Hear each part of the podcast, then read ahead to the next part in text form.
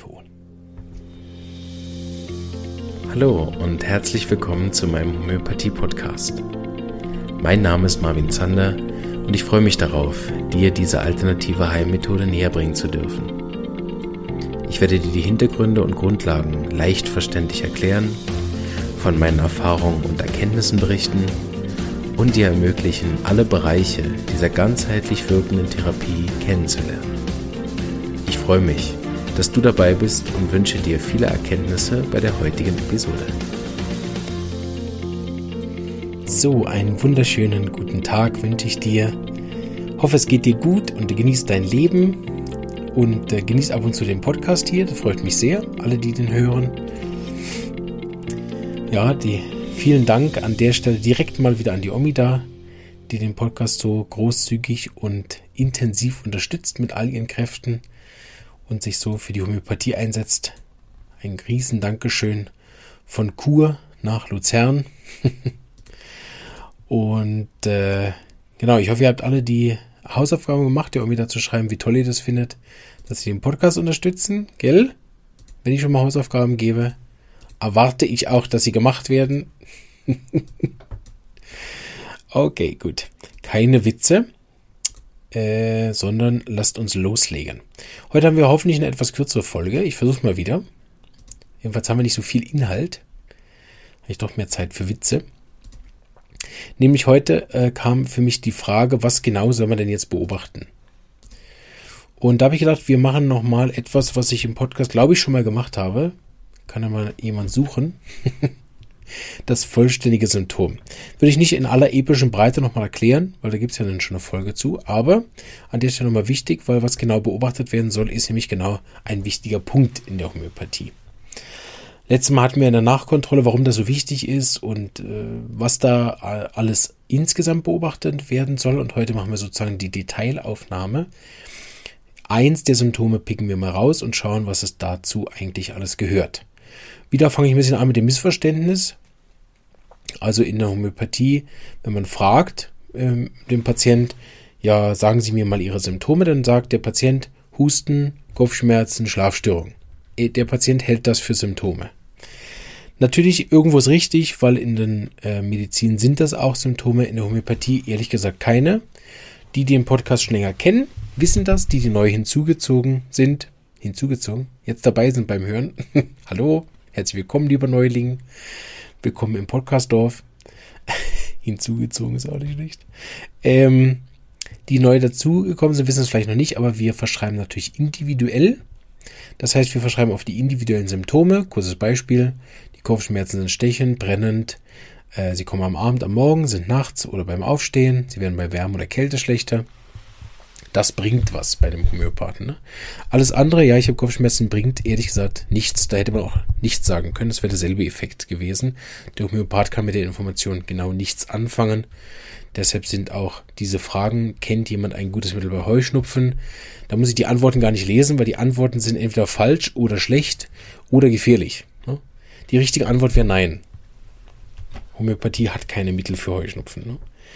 Homöopathie hat eine Therapie für Menschen, die Heuschnupfen besitzen. Und weil der Mensch dann besser wird, wird der Heuschnupfen besser. So ein vollständiges Symptom, Symptom in der Homöopathie, das ist ein, ähm, äh, sind eigentlich, man könnte auch sagen, das sind verschiedene Bestandteile, die nachher ein Symptom bilden. Da gehen wir jetzt mal alles durch, was das da ist. Vieles davon kennt ihr schon oder wird sich euch leicht erschließen. Nehmen wir mal am Anfang ein körperliches Symptom, dort ist es ein bisschen einfacher, glaube ich, zu verstehen. Nehmen wir mal, was wir eben schon angefangen haben, Kopfschmerzen. Und das vollständige Symptom beginnt immer mit dem Auslöser. Also warum habe ich diese Kopfschmerzen? Das ist der bestmögliche Fall, der ja in der Praxis fast nie eintritt. Ja, keine Ahnung, ich habe halt Kopfschmerzen. Oder es gibt so komische Erklärungen, ja, also das kommt bei mir vom Nacken, von der Verspannung. Ne? Da muss der Homöopath weiterfahren. Okay, aber wieso haben sie denn die Verspannungen? Ja, das ist vom Sitzen. Okay. Kann natürlich unter Umständen auch, Haltungsfehler ist natürlich auch ein Auslöser. Ne? Aber die Verspannungen im Geschäft kommen selten vom Sitzen. Dafür sind ja unsere Stühle inzwischen alles viel zu ergonomisch und aufgepimpt. Äh, wenn der nicht zufällig auf irgendeinem äh, Stuhl sitzt, der keine Lehne hat oder viel zu hoch ist oder so, dann sollte es ja nicht primär vom Sitzen kommen, sondern dann liegt zum Beispiel daran, dass vielleicht gestresst, genervt, unter Anspannung ist und dass man das allgemeine Leben dann vielleicht auch nicht so führt und so weiter. Ne? Dass man sich nachher noch bewegt oder dass äh, was ändert an dem. Ne? Dann, wenn es tatsächlich nur ein Haltungsfehler wäre, wäre auch Homöopathie der falsche Ort. Im Prinzip, ne? man braucht einfach einen neuen Stuhl oder einen anderen Das ist ja viel effektiver als eine Therapie. Ne? Das ist wie wenn ich im stehenden Wasser arbeite, wie in Indien in den Reisfarmen und ich habe Arthrose äh, an den Füßen, mh, hm, schlimmer feucht-kalt, hm, also schlimm, genau, schlimmer feucht-kalt im kalten Wasser stehen, dann ist natürlich auch nett, mit Homöopathie da zu arbeiten, aber grundsätzlich sollte der einen anderen Job machen. Gut. Also der Auslöser ganz wichtig. Warum? Und falls man das nicht weiß, sollte man mindestens wissen, seit wann. Weil das macht natürlich einen erheblichen Unterschied, ist ja logisch. Habe ich die Beschwerden seit einem Jahr, seit einer Woche, seit heute oder seit 20 Jahren oder ist es sogar vererbt, meine Mama hatte die Beschwerden schon. Das macht natürlich einen Unterschied. Also Punkt eins, warum? Und wenn man warum nicht weiß, mindestens sagen, seit wann. Weil denn seit wann kann man nämlich das oft relativ gut eruieren. Also auch bleiben wir nochmal bei diesen Verspannungskopfschmerzen, also sie mit sehr vielen Leuten kommen. Die seit wann haben sie denn die Verspannungskopfschmerzen? Ja, jetzt wo sie fragen, vor zwei Jahren hat das angefangen, das ist eigentlich da, seit ich die äh, Beförderung bekommen habe. Okay. Nein, hat mit dem Stuhl zu tun, ganz klar. Beförderung ist ja ein positives Ereignis. Das kann damit nichts zu tun haben. Ironie off. So, also Auslöser, Punkt eins. Dann ähm, ist so ein Klammer auf, das gehört je nachdem nicht zum äh, vollständigen Symptom, ist aber unglaublich wichtig, ist die Gemütsverfassung, die ich mit dem Symptom habe. Das heißt, die Kopfschmerzen bringen mich zu, ich muss dann weinen vor Schmerz, ich kriege dann Angst, dass ich einen Hirntumor habe, ich werde wütend von den Schmerzen, ich ähm, kriege Schuldgefühle, weil ich mich mit den Kopfschmerzen nicht um meine Kinder kümmern kann, bla. Also ne, ein Gemütssymptom, was in Zusammenhang ist mit diesen Schmerzen oder natürlich auch mehrere Gemütssymptome, die damit zusammenhängen können. Gerade wenn der Auslöser emotionaler Natur ist, dann ähm, braucht es oft Gemütssymptome. Wenn der Kopfschmerz zum Beispiel als Folge von einer Kopfverletzung ist oder ähm, von, ja genau, von der Kopfverletzung, Sturz, sowas, ne, dann ist es natürlich nicht das zentrale Element, welche Gemütssymptome jetzt dazu gehören. Ne? Als nächstes kommt wahlweise der Ort. Das ist bei Kopfschmerzen jetzt weniger wichtig, aber wenn man zum Beispiel Hautbeschwerden hat, ist als nächstes wichtig, wo sind dann die. Und beim Kopf kann man es auch machen. Ne? Ist der rechtsseitig, ist der linksseitig, ist der oben, kommt der von hinten so hoch, setzt er sich über die Augen oder sogar auf die Augen, ist der Druck auf der Nasenwurzel oder an den Schläfen oder hat man am Kiefer weh, so, ne? Also wo ist dort auch wichtig, zum Beispiel wenn er einseitig ist, ein Hinweis auf Migräne, also auch medizinisch relevant diese Fakten dann oft. Und das individualisiert halt auch. Ne? Es gibt Arzneimittel für linksseitige, rechts, linkseitige Kopfschmerzen und für rechtsseitige Kopfschmerzen. Es gibt für Nacken- und Stirnkopfschmerz unterschiedliche Arzneien. So absurd es vielleicht für einige klingt, aber es ist so und deshalb ist es mega wichtig. Dann kommt wie, also Art und Weise. Ne?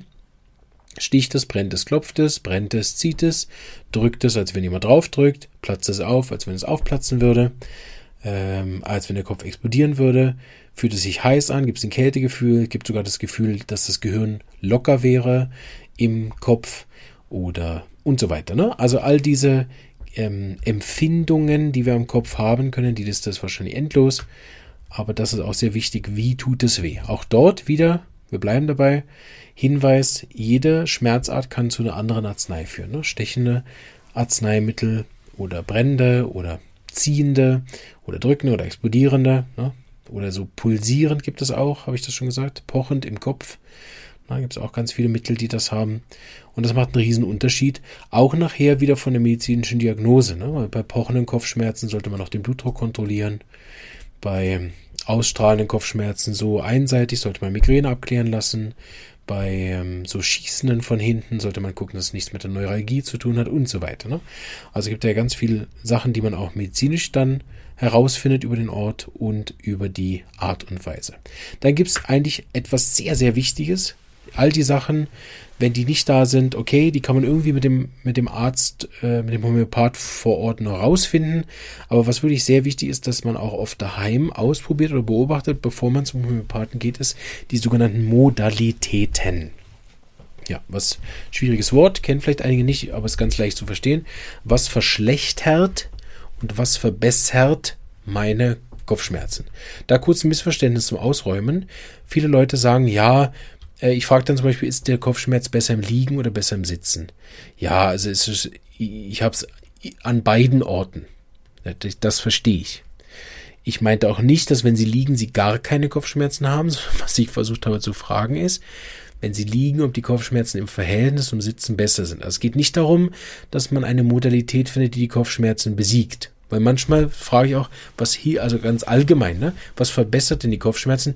Ja, wenn ich eine Schmerztablette nehme. ja, klar. das ist wie wenn ich antworten würde, was verbessert die Kopfschmerzen? Ja, wenn sie mir das richtige homöopathische Mittel geben, wird's besser. Ja, das stimmt, aber es ist natürlich keine Modalität. Ne? Also Modalitäten ist besser liegen, schlimmer liegen, besser sitzen, schlimmer sitzen, besser stehen, schlimmer stehen und so weiter. Also alles, was man sich vorstellen kann. Also ganz besonders beeindruckend wäre natürlich, meine Kopfschmerzen sind besser, wenn ich Kopfstand mache.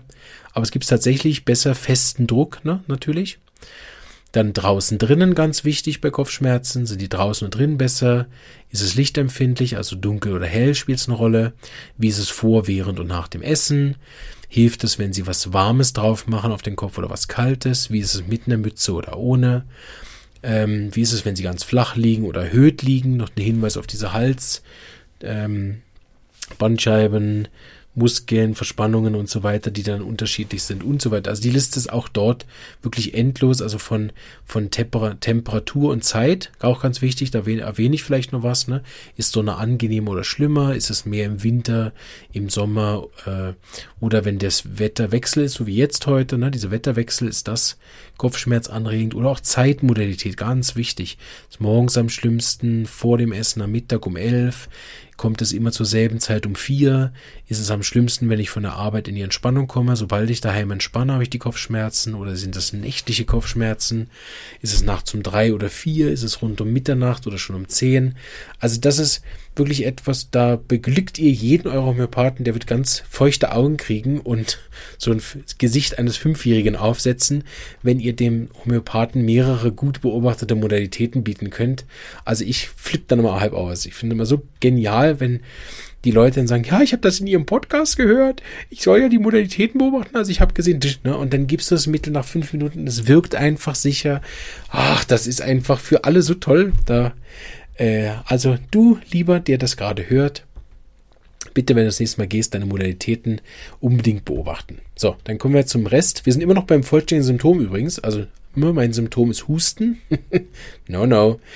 Ja, wenn ich nächstes Mal frage, was sind Ihre Symptome, dann Auslöser, Gemüt, wo, wie, was verschlechtert, was verbessert und Begleitsymptome.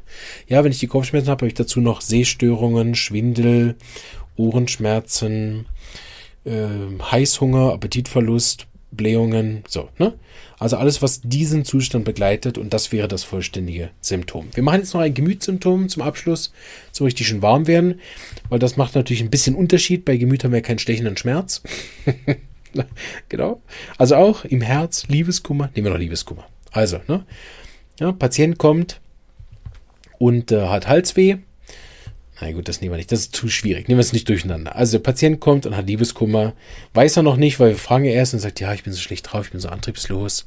Ist auch erstaunlich, ne? Die Leute wissen ja genau, dass sie Liebeskummer haben, aber die lassen mich ganz bequem erstmal schön eine Runde fragen. Sag ich, seit wann ist denn das? Ja, seit meine Freundin mit mir Schluss gemacht, anstatt zu sagen, ich habe Liebeskummer, dass meine Freundin mit mir Schluss gemacht hat. Gut, falsches Alter. Ist eh nicht so die Homöopathie-Hochzeit. So rund um 12 bis 20 will keiner irgendwelche Fragen beantworten. Also, Liebeskummer, ähm, sagen wir mal, depressive Verstimmung, Anpassungsstörung seit Verlust der Freundin. Und dann kann man auch wieder fragen, Auslöser haben wir oder seit wann, ist auch wichtig, ist das vor zehn Jahren passiert? Ist natürlich ganz ein anderer Fall, ne, als wenn das gestern wäre. Braucht dementsprechend auch ganz andere Arzneien in der Regel. Also, Auslöser diesmal ganz klar. Bei anderen Gemütssymptomen natürlich oft sehr schwierig. Seit wann ist das? Wieso ist das gewesen? Warum fühlen Sie antriebslos? Ja, da war das und das und das. Manchmal hat man auch sechs Auslöser. Ne? Ist aber schwierig, da muss man dann gut herausfinden, welcher davon ist es dann tatsächlich. Genau. Ne? Also, außerdem haben wir den Gemütssymptome sind hier natürlich ein bisschen mit Vorsicht zu genießen, weil in der Homöopathie schauen wir immer, dass wir sozusagen normale Symptome nicht zu hoch gewichten. Also zum Beispiel, der Patient hat hm, Neurodermitis. Und immer wenn er einen Neurodermitis-Schub hat, ist er antriebslos, schwach, müde, lustlos. So, ne? Dann ist das ein auffälliges Gemütssymptom, weil es normalerweise zu Neurodermitis nicht dazugehört. Bei einem Liebeskummer sind das jetzt wiederum Symptome, die nicht so besonders wichtig sind. Das heißt, es sind sogenannte pathognomonische Symptome also zur Krankheit typisch dazugehörend. Die haben immer nicht so ein Gewicht. So ist leider schade, wenn diesmal erzählt der Patient uns endlich seine Gemütssymptome, sonst hat er immer keine. diesmal hat er nicht welche. Diesmal brauchen wir sie aber nicht. Außer natürlich, die sind mega auffällig. Ne? Also zum Beispiel, wenn der Patient jetzt, ja, seit dem Liebeskummer kann ich nicht mehr aufhören zu lachen. Oder seitdem äh, habe ich einen Putzwahn oder Waschzwänge oder seitdem habe ich, also irgendwas Auffälliges, ne, was normalerweise man bei Liebeskummer nicht erwarten würde. Also auch Appetitverlust oder, oder Appetitsteigerung nach einem Liebeskummer sind auch nicht so wichtige Symptome. Trotzdem nimmt man sie natürlich. Ne? Zum Beispiel eine gute Frage ist immer, weint der Patient mit dem Liebeskummer oder hat er die Emotionen geschluckt? Für die, die Miasmenfolgen kennen, ob der eine psorische Trauer hat oder eine psychotische Trauer hat. Genau, also trotzdem nimmt man die Gemütssymptome und schaut, ob man was Auffälliges findet, was nachher charakterisiert, also dass es eine individuelle Art von Liebeskummer gibt. Ne? Was ist sozusagen bei dem Liebeskummer, den der Patient hat, auffällig. Auch wo kann man hier natürlich nicht fragen, es gibt ja nicht, ich habe Liebeskummer am Fuß. Ne? So ist hier eigentlich, wo sozusagen mehr gemeint, zum Beispiel findet man es mehr im Gedächtnis, am Körper, deshalb hatte ich das vorhin mit den Halsschmerzen kurz gespoilert. Also ne, der Liebeskummer darf sich natürlich auch am Körper zeigen, so wie jede andere Krankheit auch ja, ich habe eigentlich nicht so viel Trauer, ich habe aber ich habe Halsweh und Blasenentzündung seit der ähm, seit meine Freundin mit mir Schluss gemacht hat. Das ist dann am Schluss auch Liebeskummer. halt die Blase weint statt der Mann. Ähm, ähm, zurück. Also wo ne, kann sich das natürlich manifestieren oder natürlich im Gedächtnis darf sich das auch manifestieren. Aber ansonsten ist wo natürlich Gemüt in dem Fall. Ne? Wie ist natürlich ganz wichtig, da individualisieren wir das. Ne? Ist das eben ganz grob gesagt von dem Miasmen eine psorische, psychotische, tuberkulare oder syphilitische Art? Ich gehe kurz durch. Ne? Psorisch ist das gereizte, weinerliche, am Boden zerstörte, auch ein bisschen hysterische oder dann so wechselhafte. Liebeskummer, wo sie sich selber Mitleid äh, haben und sehr leid tun und alles ist ganz schlimm und sie leiden mega unter dem Verlust und sie werden nie wieder eine neue Freundin finden und schon gar keine so gute und was habe ich dann falsch gemacht und sie hat mir noch gar keine Chance gegeben, so, ne? Also das volle Programm an dem, was wir auch bei den Soaps erleben können, ähm, ne? Dann gibt's die psychotische Art, die alles geschluckt hat. Dort ist alles, die Patienten sagen zum Beispiel, ja, ich wünschte, ich könnte weinen, aber ich bin so blockiert ähm, ich oder die dann nach 20, 30 Jahren immer noch damit hängen. Ich konnte das nicht vergessen. Ich bin immer noch wütend, dass sie mich damals verlassen hat, also nachtragend oder auch fixiert äh, mit der Freundin. Ich werde auch nie wieder eine neue Freundin haben. Ne, das war's jetzt. Ich werde jetzt Junggeselle. Dann gibt es Tuberkular und Syphilitisch. Will ich nicht zu weit ausgehen, weil da kommen wir weit ins Destruktive hinein. Ne? Tuberkular wird einen Plan machen, um jetzt die Freundin öffentlich bloßzustellen oder in irgendeiner Form äh, Rache zu üben oder würde Manipulationstechniken anwenden, zum Beispiel, was man ganz oft hört, ich bringe mich um, wenn du nicht wieder zu mir zurückkommst. Wenn das berechnet mit Vorsatz ist, also ein Manipulationsversuch der Freundin, um wieder zurückzukommen, ne, dann wäre das zum Beispiel tuberkular. Oder extreme Wechselhaftigkeit, ne, einen Tag mega Liebeskummer, das andere schon wieder auf Brautschau, dann wieder die mega Krise, dann macht er einen Dreier mit zwei Frauen oder andersrum mit zwei Männern oder was auch immer äh, dann wieder mega Liebeskummer, also sowas Wechselhaftes, ne? Wäre auch tuberkular und syphilitisch hören wir dann im Fernsehen, leider, oder in der Zeitung.